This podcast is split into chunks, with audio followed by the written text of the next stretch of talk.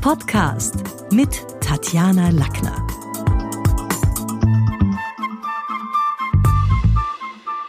Heute bei mir im Talk mit Tatjana Matthias Strolz. Guten Morgen. Guten Morgen, Matthias. Matthias, du warst von 2013 bis 2018 Abgeordneter zum österreichischen Nationalrat im Parlament und dort auch Clubobmann deiner Partei. Jetzt hast du ein Buch geschrieben. Kannst du mal für unsere Podcast-Hörer kurz zusammenfassen, worum es denn so in deinem, ich hab's hier liegen, sei Pilot deines Lebens, fünf Schritte zur persönlichen Entfaltung konkret geht? Worum es geht? Ähm also das Buch folgt der Überzeugung, dass wir eben äh, Piloten und nicht Passagiere sind. Äh, die Zukunft ist ein Raum, den wir eben miterschaffen können. Sie ist kein Raum, den wir willenlos betreten als Opfer. Wir sind ab und zu Opfer von Unfall, Krankheit, Pflegebedürftigkeit, aber wir können uns immer auch dann wieder aufrappeln, meistens. Also wenn es nicht geht, haben wir zum Glück European Way of Life, das Sozialsystem, das ähm, weitestgehend gut funktioniert und wichtig ist, dürfen wir uns nicht nehmen lassen. Ja, und äh, es ist eine Anleitung, ein, ein Reisebegleiter für jene, die sagen, ich interessiere mich für mich selbst, für meine Entfaltung, für das, was ich dieser Welt bedeuten kann, was meine Berufung ist.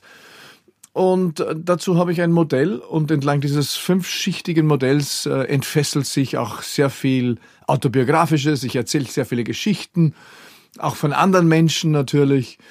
Und ich hoffe, es ist eine Inspiration für Menschen, die die Entfaltung lieben. Ja. Und ein bisschen erinnert es mich an das, was uns die altvorderen Fossile schon mitgegeben ah. haben im Sinne von, du sitzt im Sessel, du bist der Regisseur deines Lebens. Ja. Das ist so ein bisschen die Idee.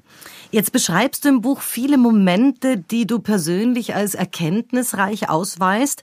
Was entgegnest du jetzt den Kritikern, denen manches vielleicht so ein bisschen zu esoterisch anmutet? Also ich denke jetzt an, also du hast irgendwann mal gesagt oder gemeint, dass der Titel Vision Quest in einer Buchhandlung Hab zu dir gesprochen oder das Universum als Wink des Himmels hätten dich gemeint. Oder wenn du bei Schamanen oder Stadtindianern in Wien äh, die besuchst, damit du besser schreiben kannst, was sagst du denen, die jetzt da gar keinen Zugang haben?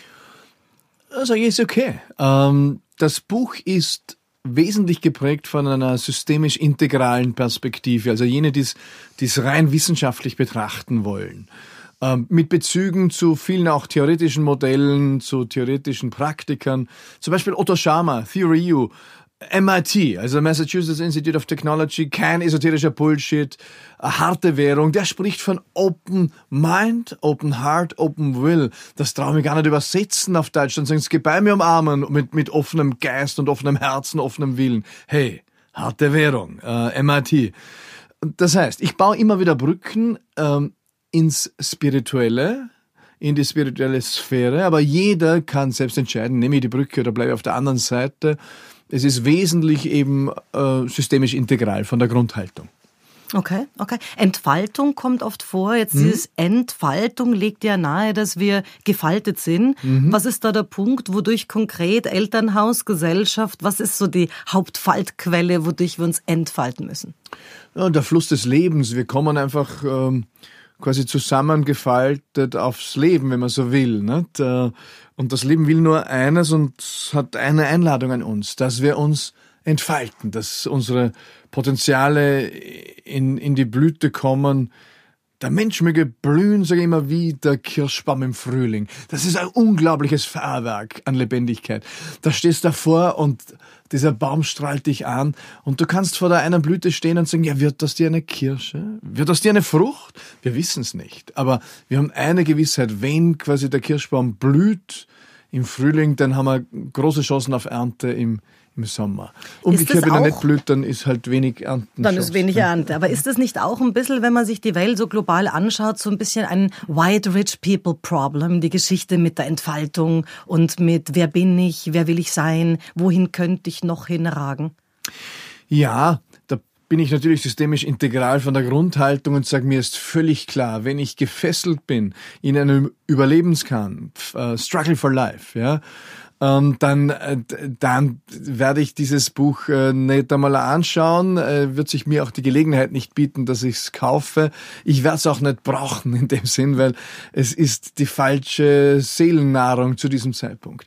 Ähm, was ich zutiefst äh, aus tiefster Überzeugung zurückweise, ist, äh, wenn Leute in Österreich sagen, das ist nichts für mich, weil ich, äh, das ist ja nur was für Rich Kids. Das ist Bullshit. Ich, ich schreibe drin von, von äh, Friseurinnen, die in die Berufung gehen, von Tischlern. Ähm, es gibt in Österreich einige, die, die eben gerade auch Passagier sind, eben von Krankheit, äh, von Unfall, die sagen, ich habe gerade wahrscheinlich anderes zu tun oder bin beschäftigt, aber es, es ist nicht äh, nur für irgendwie Bildungsschicht oder Reiche, sondern ich sage im Gegenteil, ich habe ja in der Politik viel reiche Menschen getroffen, die sind oft gleich unfrei wie, wie eine Alleinerzieherin, die am 27. nicht mehr weiß, wie kaufe ich mir die Nudeln.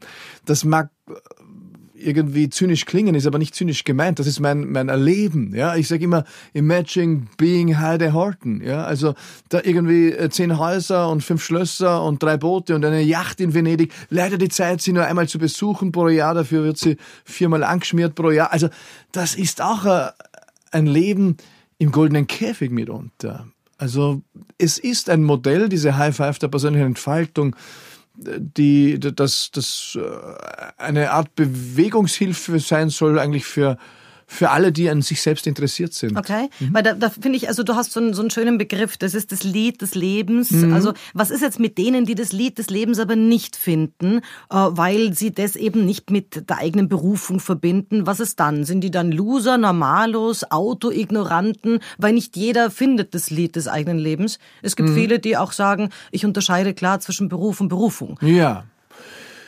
Ja, zum einen glaube ich, dass, es, dass viele einfach diese Metaphern zurückweisen würden und sagen, du, das, das hat nichts mit mir zu tun. Und derweil äh, sind sie schon längst im Lied ihres Lebens angekommen, weil sie halt äh, genau ihre Leidenschaft zum Beruf gemacht haben und, und dann Autos herumschrauben, weil sie halt, weil ihr Lied des Lebens ist, irgendwie äh, Mechaniker zu sein und, und das das fasziniert ihn oder sie äh, und, und das, das ist ihr Leben und, und das erfüllt sie, ihr Herzen und, und, und ihre Seele ist nicht meine Abteilung, gell? aber, aber ist, halte ich für möglich. Äh, insofern, ähm, ich glaube, dass jeder und jede das Potenzial hat und auch schon die Erfahrung gemacht hat, dass es Dinge gab in seinem Leben oder in ihrem Leben, die zutiefst mit dem persönlichen Wesen zu tun hatte. Was mache ich gern? Was kann ich gut? Und, und das kann sein Schriftführer beim Skiverein ähm, oder mit meiner Nachbarin Schmäh führen und ihr ähm, auch den Einkauf checken, keine Ahnung, das kann was Berufliches sein. Es gibt viele, die in ihrer Elternrolle so aufgehen, dass ich es für einen klaren Fall von Berufung halte. Also ich bin da großzügig. Die, die sagen, Berufung, äh, das ist mir zu großes Wort, sage ich, ja, was sagt dein Herzen zu dir in, in, in Stunden der Ruhe? Und ich glaube, das kann tatsächlich jeder kultivieren, äh, die Stimme seines Herzens zu hören ein bisschen besser zu hören. So, so, die, die spricht nie in schwarz-weißem Klartext, äh, opulent laut, schreit ihr an. Die ist dezent. Aber man kann sie hören. Davon bin ich überzeugt.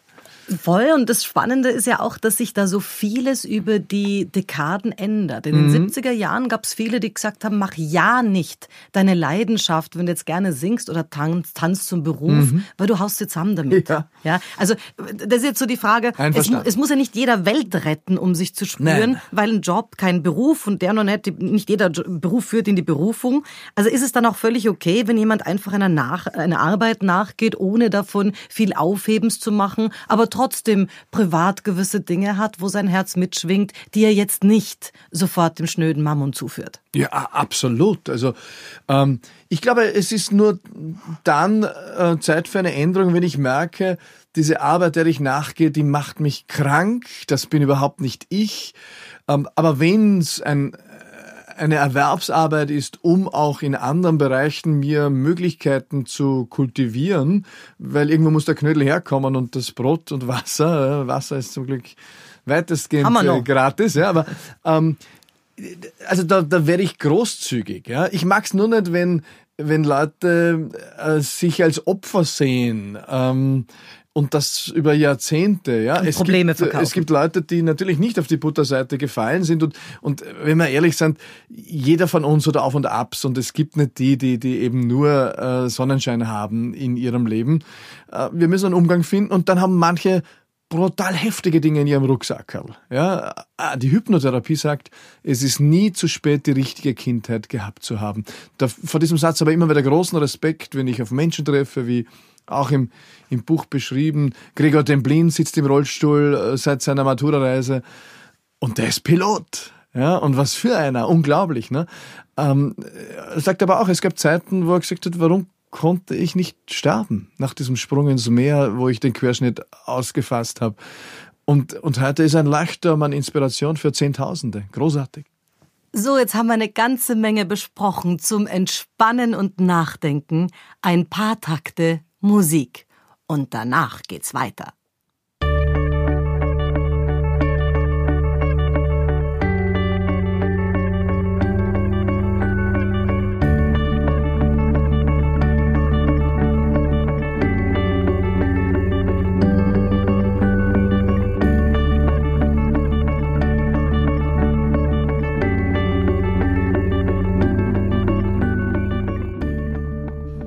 Es gibt die Stelle, ich habe es rausgesucht, Seite 48, da sagst du, irgendeine Instanz in mir hatte also bereits mehr Klarheit als der Kopf.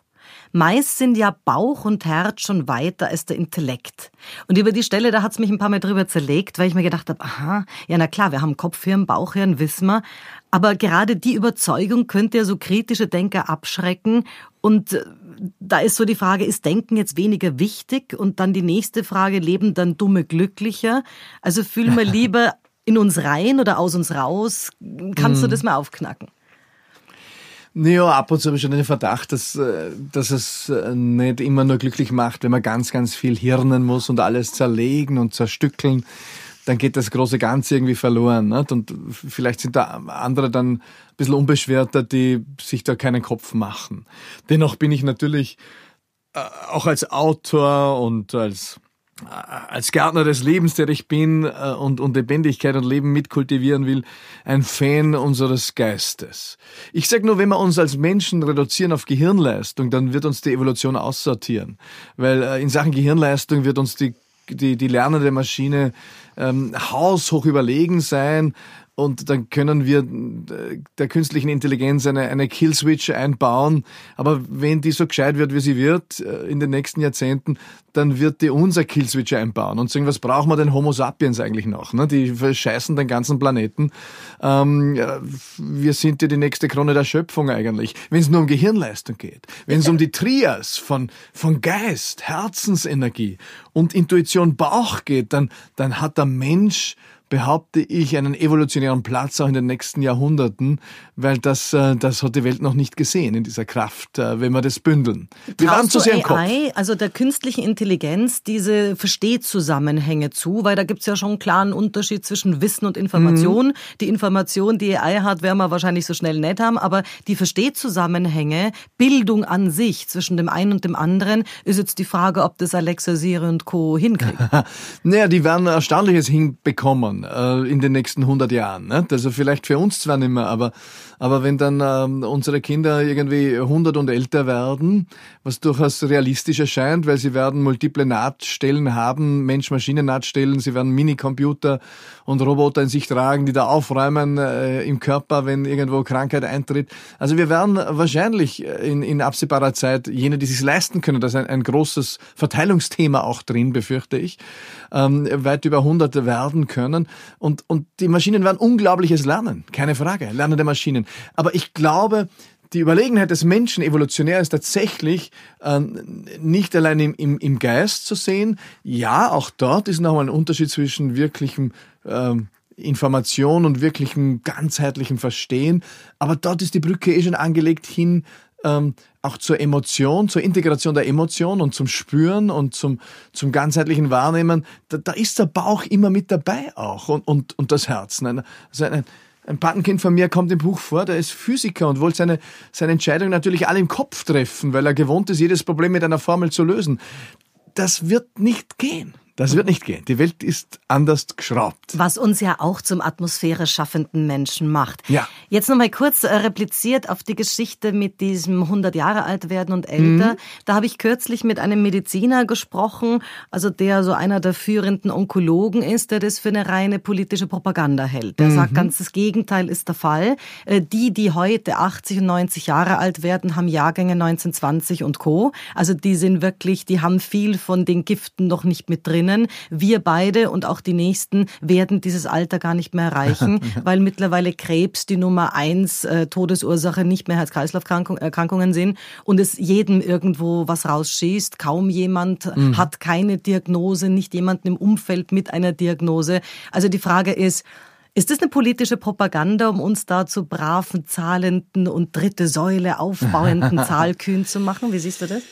Äh, nein, glaube ich nicht. Ich glaube tatsächlich, ähm, es mag schon sein, dass wir am Peak sind der Lebenserwartung und dass es jetzt äh, auch Anzeichen gibt, dass die wieder ein bisschen runterschraubt. In, ähm, Im Generellen, ich, ich sehe nur, dass wir eben hier in eine wahnsinnige Grätsche kommen gesellschaftlich. Ich glaube schon, und wir sehen das ja, allein die Statistik äh, Wiens, äh, die äh, vor zwei Wochen äh, durch die Medien gegangen ist, äh, die Lebenserwartung in den Bezirken. Wir sehen, dass die Lebenserwartung höchst unterschiedlich. Äh, höchst unterschiedlich ist und zwar in den reichen Bezirken um Jahre mehr als in jenen Bezirken, wo wir wissen, da haben wir andere sozioökonomische Schichtungen. Ähm, und das ist nur ein Vorgeschmack. Auf der ähm, anderen Seite haben wir Nacktschnecken, wo wir wissen, dass die bereits eine Antibiotikaresistenz haben, ja. also Nacktschnecken. Ja, ja. Also die Gifte, mit denen wir hier in der Kleidung, in der Nahrung zu tun haben, sind natürlich auch evident. Na, natürlich haben wir Dinge aufgegriffen über die letzten Jahrzehnte, die unglaublich sind und die auch äh, lebensverkürzend wirken werden. Da, da, bin ich dabei, nur ich glaube, dass, dass eben äh, die Lebenserwartung in den westlichen Gesellschaften, und das ist keine, keine normative Feststellung, also ich wünsche mir das nicht, das ist eine analytische, ich glaube, da bewegen wir uns hin, äh, dass die wahnsinnig auseinanderklaffen wird zwischen jenen, die die körperbewusst auf sich schauen, ähm, auf sich schauen und auch schauen können, die die Mittel haben, äh, weil natürlich reich sein allein macht dich noch nicht alt. Also es gab genügend, die aus der Kurve gefahren sind. James Dean hat, äh, war nur einer davon. Ja. Avicii. Äh, genau. Aber da kommt was auf uns zu, wie die Plattformökonomie insgesamt. Also die, die ganzen internetgetriebenen ähm, Geschäftsmodelle zeigen uns ja, dass da ganz viel Geld auf ganz wenige Personen hinkommt und wir, wir stehen als Gesellschaft vor einer neuen Verteilungsfrage. Wir müssen den Produktivitätssprung durch die nächste Phase der Digitalisierung müssen wir besser verteilen als bisher. Und das sage ich als Liberaler und, und, und als einer, der glaubt, dass die sozial-ökologische Marktwirtschaft das, das bisher überlegene Modell auf diesem Planeten ist, wie man Gesellschaften organisiert. Das heißt, du bist da eher schwingst mit bei, von wem Richard David Brecht äh, im Sinne von Mindestlohn oder noch viel mehr bedingungsloses Grundeinkommen? Ja, wir müssen das diskutieren. Ich glaube, wir sind noch nicht im Moment dort, wo wir es einführen sollten. Wir sollten es aber vorbereiten. Das wäre eine Aufgabe der Sozialdemokratie. Wer, äh, verdammt nochmal, wenn nicht die Sozialdemokratie, sollte diese Diskussion äh, eröffnen öffnen. Oder auch Neos bitte. Ich habe es im Abgang noch versucht. Äh, es sollte eine liberale Partei äh, hier nicht äh, sich davor zurückschauen. Ich weiß, dass es Abgründe gibt, Abrisskanten, äh, ideologisch, äh, aber aber da, da, auch die Grünen sind berufen, dieses Thema einzuführen als Diskussion. Also im Silicon Valley ist das äh, irgendwie schon Common Sense. Ähm, da, da sehen wir auch, die sind schon ein paar Jahre voraus. Wir sehen, wie viele Menschen es gibt, die die zwei, drei Mac-Jobs äh, parallel machen müssen, damit sie überhaupt äh, quasi äh, das Brot in den Mund bekommen. Das ist halt American Way of Life. Das ist eine hohe Abrisskante, äh, kannst runterstürzen und gleichzeitig äh, kannst du keine Wohnung mehr leisten in San Francisco. Also auch bald dort, nicht mehr in Wien. Ja? Dort sollten wir nicht landen. Nicht? Und wir haben Tendenzen in diese Richtung auch in, in den europäischen Ländern.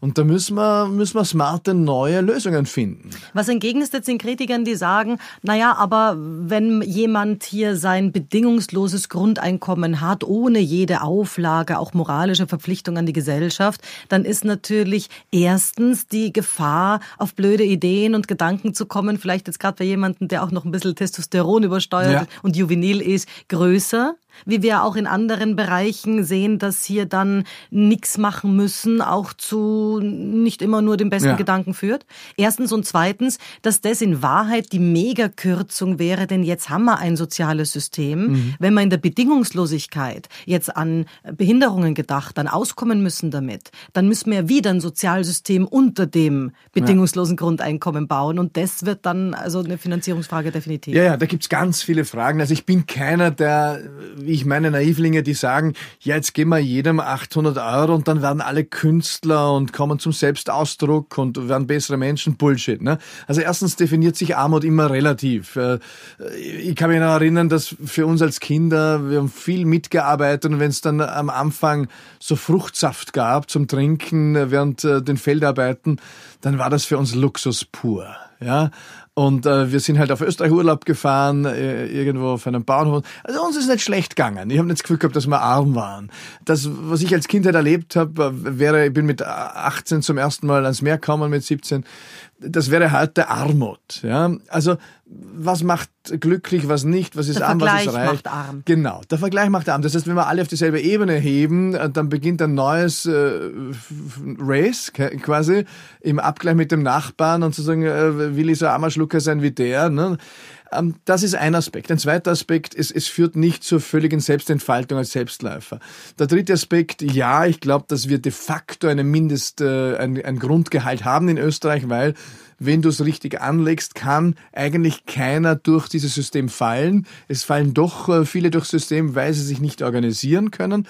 Das, das sehe ich kritisch im österreichischen System, dass also jene, die sich richten können, die sich im Dschungel der Sozialleistungen alles abgreifen auf Gemeindeebene, auf NGO-Ebene, auf Landesebene, auf Bundesebene, die mitunter kommen auf wesentlich mehr als jemand, der, der seine Hacken macht und äh, als, als Müllmann oder als. Aber äh, ist nicht eine Kollektivierung bereits der ja? erste Gedanke gewesen, zu sagen, okay, man unterschreitet nicht. Es ist zwar kein bedingungsloses ja, Grundeinkommen, genau. aber die Idee, es nicht zu unterschreiten, ist ja da. Die das ist, ist da. Also im Moment hätte es in Österreich wahrscheinlich die Wirkung, ich habe es auch mal von einem Experten vorgerechnet bekommen, dass er sagt, wir brauchen gar nicht mehr Geld, wir könnten alles zusammenziehen und es wird durchschaubarer.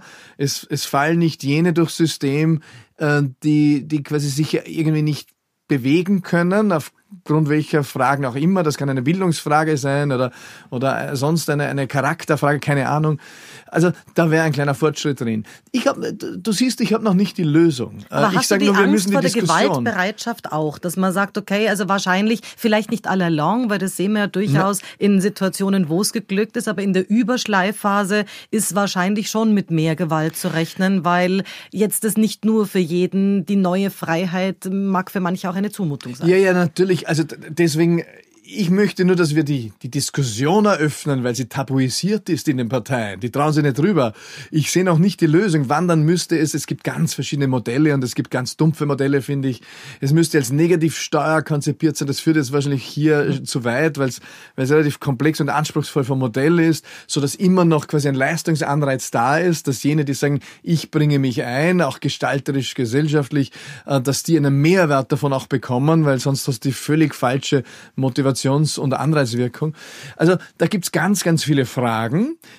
Mich treibt nur die Frage um eben, wie verteilen wir den, den Wohlstandsgewinn und Produktivitätszuwachs durch die nächste Schleife der Digitalisierung, der wird immens sein und wenn der zu sehr äh, klumpt bei wenigen Menschen, dann werden wir in sozialen Auseinandersetzungen auf der Straße landen, weil die Leute heute natürlich sehr ordinär und transparent quasi den Wohlstand anderer Menschen verfolgen können. Das ist ja anders wie zu Kaisers Zeiten, wo wir gesagt haben, bin ich halt leider nicht als Herzog geboren oder als Baron. Scheiße. bin ich ne? Wiedermacher. Aber heute, die Menschen äh, sehen auf der App das Leben äh, ihres Nachbarn und, und, und irgendwann fragen sie sich, warum der und ich nicht? Also letzte Frage, bedingungsloses Grundeinkommen und der Schleifer zurück zu deiner Entfaltung. Mhm. Jetzt wissen wir ja, dass besonders dort in den Kulturen, also jetzt bin ich so ein bisschen bei der kulturellen Geschichte, äh, wo wir ärmer ärmere Verhältnisse haben, die Subkultur blüht. Mhm. Also Karl Kraus, Kafka haben alle, wären nicht zum Schreiben gekommen, wäre hier nicht auch eine soziale Drucksituation ja. da gewesen.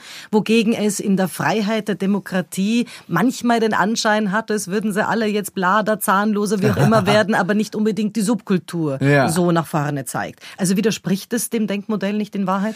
Nein, sehe ich keinen Widerspruch, weil ja die Drucksituationen sich geändert haben. Ja, wir sind die Generation und die Generation unserer Kinder wiederum, äh, die so viele Optionen hat wie nie zuvor in der Geschichte dieser Spezies. Das ist ein unglaubliches Privileg und gleichzeitig eine wahnsinnige Last. Also dieser Ozean an Entscheidungen, der jeden Tag über uns schwappt, ja, das ist ja eine Drucksituation, ähm, äh, wo, wo die, die vergleichbar ist mit dem Leben im 30-jährigen Krieg wahrscheinlich. Ich weiß es nicht, ja, aber das ist natürlich, wir sehen es ja jetzt bei der, bei der Generation Z. Auch hier Jugendstudie die letzten Wochen.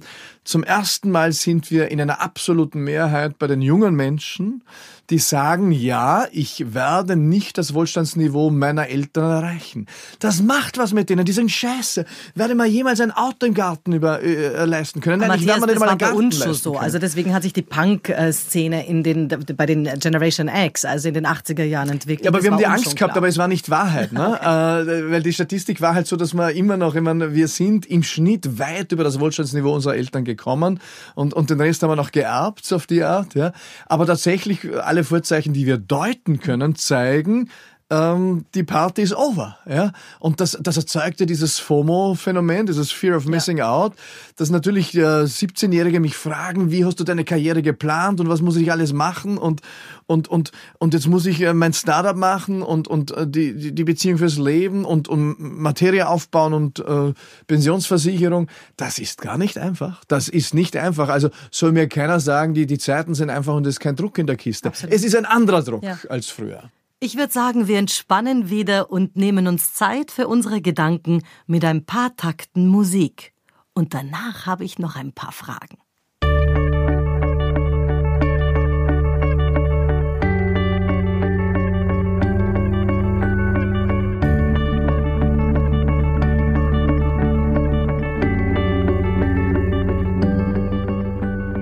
Thema Lügen. Mhm. Lügen und Politik. Natürlich muss ich jetzt zum Upswing da noch eine, eine, eine Geschichte hier, damit wir die Politik hinter uns lassen, checken. mhm. Lügen wurden bedauerlicherweise zum Standardinstrument in der Politik. Das wissen wir auch aus dem Coaching. Als Coach weißt du, wie man Frames baut und Atmosphäre schafft. Wo endet jetzt für dich eine Wahrheit? Ist eine Halbwahrheit dann auch schon eine Lüge? Also jetzt, wenn ich nehme Flüchtlingswelle oder Klimakrise, welcher Frame ist wahr? Also die, die Frames sind für mich beide äh, akzeptabel. Das ist für mich jetzt, äh, das, das, das wäre zu, zu viel politische Korrektheit zu sagen, Flüchtlingswelle darf man nicht mehr verwenden. Das halte ich für Bullshit. Ne? Also da werden die Leute auch narrisch. Das hat ja auch zu den Trumps geführt. Das ist quasi der, der Backlash ähm, auf, auf, auf 40 Jahre linksliberale Hegemonie, die gesagt hat, okay, und, und quasi ähm, den letzten äh, schwarzen, schwulen Rollstuhlfahrer äh, hole ich jetzt in den Fokus meiner Betrachtungen. So war die Wahrnehmung quasi der, der alten weißen Männer und auf mich scheißen's. Ne? Und deswegen haben die gesagt, weißt was, denen werde ich jetzt einfach aufs Knie machen, so auf die Art. ja, Und zwar mit voller Wucht. Und da ich selber nicht kann, wähle ich jenen Typen, der hemmungslos ist unter Verwendung von jeder Amoral und jeder äh, unglaublichen Lüge ihnen einfach aufs Knie scheißt. Jeden Tag einmal. Wer das am besten macht, den wähle ich. Und am besten macht's der Kollege, der Präsident ist da in Amerika, der nämlich, äh, wenn er vom Heisel Retour geht, nachts um zwei noch schnell ein Land anzündet nebenbei. Ähm, völlig abstrus, ein Lügner, wie es die Welt noch nicht gesehen hat, äh, seit dem Zweiten Weltkrieg in einem politischen Spitzenamt in westlichen Demokratien mittlerweile in guter Gesellschaft von dem Brasilianer und dem Philippinen und dem Briten und, und wir sind in Österreich ist auch nicht frei die, von die Frisur bereits ein Indiz des Irrsinns, wenn ich jetzt an Boris Johnson und Trump denke? Also äh, auch Jair Bolsonaro ist da nicht. Also gibt, ist da die Frisur schon ein Zeichen? Nee, es ist exemplarisch äh, für das Phänomen, weil sie sich einfach, die, die senden das Signal aus, ich scheiß mal nix. Und ich werde für dich diese Elende Klammer linksliberale Elite herrichten, dass sie selbst eigentlich Profiteure dieses Elitenphänomens waren, ja, das, das wird verschwiegen, das wird ihnen auch verziehen, weil sie mit großer Gewalt und Macht und Brutalität draufhauen. Das heißt, die Freude bei den Wählern findet das brutale Draufhauen und ob da dabei gelogen wird oder nicht, das ist völlig äh, irrelevant. Die, die Briten äh, wussten, dass der, dass der Johnson lügt, mit großer Lust lügt, das taugt ihnen, weil die so lustvoll lügen. Auch der, der Trump lügt extrem lustvoll und die finden das einfach geil und wählen den. Und ich stehe daneben und beobachte dieses Phänomen und, und, und jetzt einfach auch mal wertfrei. Ist unglaublich, nicht? Also, wohin führt's? Das weiß ich noch nicht. Das beschäftigt mich. Das Aber ist, müssen sich schon die Linken auch den Vorwurf gefallen lassen, dass sie die Rechten groß gemacht haben? Ja, die, die Linke, also linksliberal hat sich äh, pathologisch infiziert, wurde krank. Also es beschreibt äh, auch äh, Ken Wilber, einer der, der integralen Päpste, in seinem Buch zum Beispiel, ist schwierig zu lesen, das Buch, aber, aber äh, wer, wer quasi an diesem Thema interessiert ist, the, the, the Post-True uh, Trump und the Post-True Thriller, so ähnlich heißt das, kann man, kann man jedenfalls googeln, nehme ich an, den, den, äh, den Titel. Und ja, davon bin ich zutiefst davon überzeugt, dass, dass eben, dass, dass der, der linksliberale Hegemon, der seit äh, den späten 68er Jahren eigentlich äh, die, die liberalen Demokratien äh, regiert hat, nicht in absoluter Mehrheit, aber quasi als, als, als Pacemaker, als Schrittmacher, als, als Taktgeber, der hat sich pathologisch, ist pathologisch erkrankt, in, in einer Art Selbstüberhöhung, das, was die Hillary gesagt hat. Ne? Die Hillary, die gestanden ist für Egalität, wir sind alle gleich, ähm, wir, wir es sind alle so wichtig. Nicht? Und, und, und dann hat sie sich im Wahlkampf verraten und hat gesagt, the deplorables, die, die Erbärmlichen, die wählen den, den Trump und die Erbärmlichen, da haben sich ganz viele angesprochen gefühlt und gesagt, der werden wir's zeigen. Der werden wir's zeigen. Weil die Alte, die gesagt hat, wir sind alle gleich und ich kümmere mich über. Wenn, wenn, man, wenn, sie, wenn sie quasi die Selbstkontrolle verliert und ihr wahres Gesicht zeigt, dann denkt sie von uns nicht als Augenhöhe, sondern von den Erwärmlichen. Und das haben wir immer schon vermutet. Und, und, und dieser Aufstand, ähm, der, der, der Deplorables quasi, der geht weit in den Mittelstand hinein natürlich und, und, und die sagen, wir haben es immer vermutet, die haben sich immer moralisch über uns gestellt und dabei ähm, nehmen uns uns gar nicht für voll und jetzt werden wir ihnen die Wadeln Also ist es eine neue Form der Proleten, Prolets United, also irgendwie Proleten auf Im weitesten Sinn, wobei die, die, die, die Schichtungen quer durch alle auch sozioökonomischen äh, Kategorien gehen. Also das ist eher so eine, eine Art emotionale Gefühlslage, die, die stark sozioökonomisch, also auch, auch mit, mit äh, Reichtumsarmutsphänomenen koppelt, aber nicht nur. Ja, also eigentlich sind wir, aber der war ein sehr soziologisches Gequake da jetzt. Wir sind in einer Phase der Regression. Und die Regression wird geführt nicht aufs Gestern, weil das ist ja zu nahe da und zu wenig äh, romantisch verklärt. Weil sonst müsste ja Sebastian Kurz sagen, ach, wir müssen die Sozialpartnerschaft wieder erneuern und ins 21. Jahrhundert holen. Das klingt extrem unsexy, auch in den Ohren der, der Wähler. Ne? So, die Regression, äh, der Rückgriff wird geführt auf das Vorgestern. Auf das Vorgestern, das so dass es endlich wieder so gut werden möge, Klammer, wie es niemals war. Deswegen die Renaissance der Lederhose. Deswegen sprießt an jeder Ecke eine Wiesen, wo, wo wir uns zu Millionen betrinken. Also heißt jetzt, liegt die Zukunft der SPÖ in der Vergangenheit? Es heißt, dass, dass der linksliberale Hegemon wieder gesund werden muss. Weil Franitzky hat Haider groß gemacht. Ja, also es ist, äh, wir, wir, wir sehen es bei den Grünen in Deutschland. Die, die werden quasi auf weltweiter Bühne ein Phänomen, wo ich sage, vielleicht gesundet hier ein linksliberaler Hegemon oder auch ähm, Van der Bellen war so auf einer weltweiten Skala zu beachtendes Phänomen. Warum? Weil er ja mit Heimat Wahlkampf gemacht hat. Und das war unerhört äh, für, für linksliberal. Ähm, und, und plötzlich macht er das aber, weil die Typen halt was richtig erkannt haben, die dahinter gestanden sind. Ich glaube, die Idee kam nicht von ihm selbst. Er hat es dann irgendwann geschnallt unterwegs, dass das Sinn macht. Aber, aber wir, wir sind in einer Phase der Identitätspolitik. Die Leute sind durch Digitalisierung, Globalisierung so quasi entwurzelt, dass ohne Identitätspolitik du heute gar keinen Erfolg mehr haben kannst. Äh, jeder Lebensmittelverbund äh, äh, geht auf Identitätspolitik, jede politische Partei.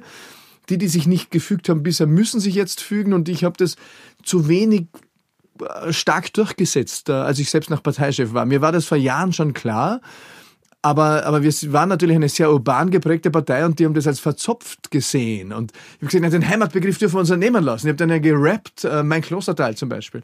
Das lieben die jungen Leute, die ich politisch nie erreicht habe. Das ist meine Interpretation von Heimat. Aber ne? tut sich da nicht auch rechts was ganz anderes? Denn jetzt nehmen wir mal was ganz rechts außen, AfD. Mhm. Äh, wer Frauke Petri verurteilt hat, muss aber schon auch eingestehen, Frau, Frauke Petri hat damals bei ihrem, vor ihrem Austritt natürlich, äh, versucht, Jan Höcke mhm rauszukriegen und mhm. einen Beschluss zu fassen, ihn auszuschließen.